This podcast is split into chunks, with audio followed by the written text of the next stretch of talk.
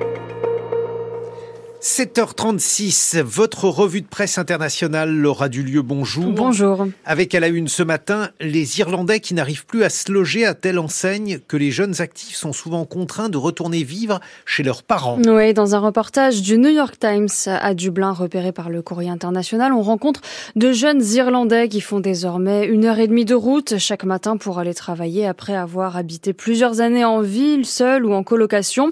Seulement voilà, le loyer moyen à Dublin est désormais de 2102 euros, soit le double d'il y a 10 ans, détaille le New York Times, avec des salaires moyens dans la capitale autour de 3285 euros par mois. Ce loger est hors de portée pour beaucoup. Deux tiers des jeunes actifs irlandais sont désormais contraints de rentrer chez eux, par chez eux comprenez chez leurs parents. C'est l'un des taux les plus élevés d'Europe, rappelle le journal américain qui cite les statistiques européennes.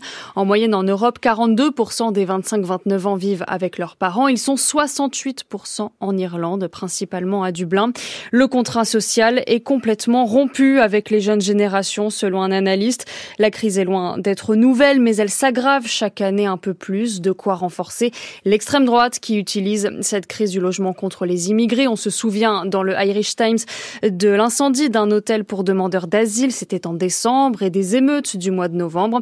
Peu importe à ceux qui s'attaquent au centre d'hébergement temporaire pour réfugiés que ces bâtiments ne deviennent jamais des résidences privées, analyse le chercheur irlandais en politique sociale Rory Hearn dans le Guardian. Leur message est que l'Irlande est pleine et qu'il faudrait d'abord loger les nôtres. Or, la vérité, poursuit le chercheur, c'est que la pénurie de logements abordables en Irlande n'a pas été causée par une augmentation du nombre d'immigrants ou de réfugiés, mais bien par 30 années de politique d'abandon du logement social, y compris après la crise de 2008. Résultat, la construction de logements neufs est désormais bien souvent entre les mains de fonds d'investisseurs soutenus par le gouvernement à coup d'allègements fiscaux.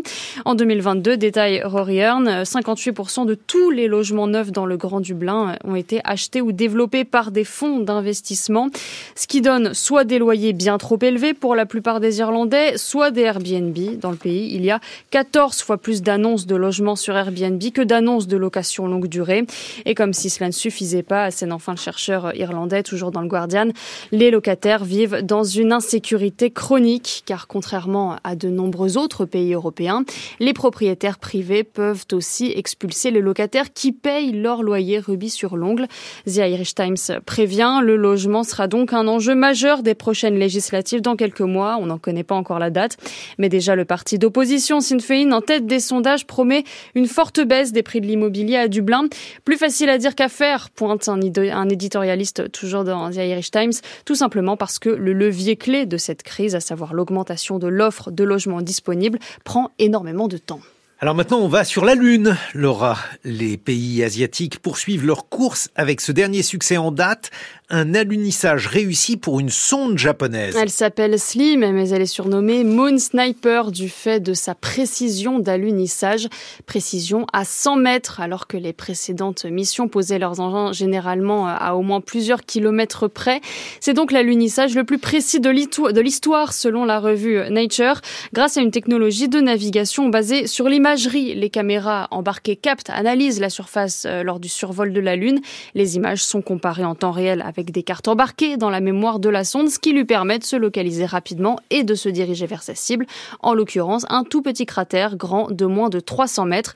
Mais il y a un mais, la sonde est désormais éteinte. Cela a été confirmé il y a quelques minutes par l'agence spatiale Nippon, qui l'a elle-même mise hors tension moins de trois heures après son, alunissage pour économiser ses batteries en vue d'un possible redémarrage. Uh,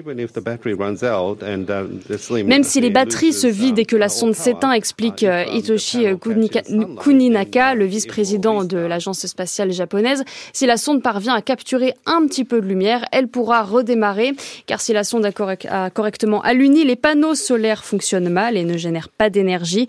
On apprend dans le Guardian qu'ils sont en fait mal orientés. L'espoir, c'est donc qu'un peu de lumière solaire finisse par atteindre à un moment ces panneaux. La priorité était surtout de recevoir le maximum de données possible avant son extinction. C'est le cas, confirme l'agence ce matin. Quoi qu'il en soit, ce succès en est un de plus pour l'Asie dans sa course à la Lune.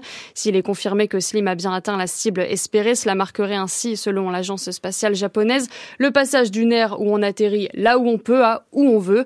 Le journal Nikkei Japan rappelle que jusqu'ici, les différentes missions n'ont atterri que sur des zones plates proches du centre de la face visible de la Lune. Or, en, en devenant le cinquième pays à faire allunir un engin juste après deux autres pays asiatiques, la Chine et l'Inde, le Japon rend possible ces atterrissages précis et en terrain accidenté.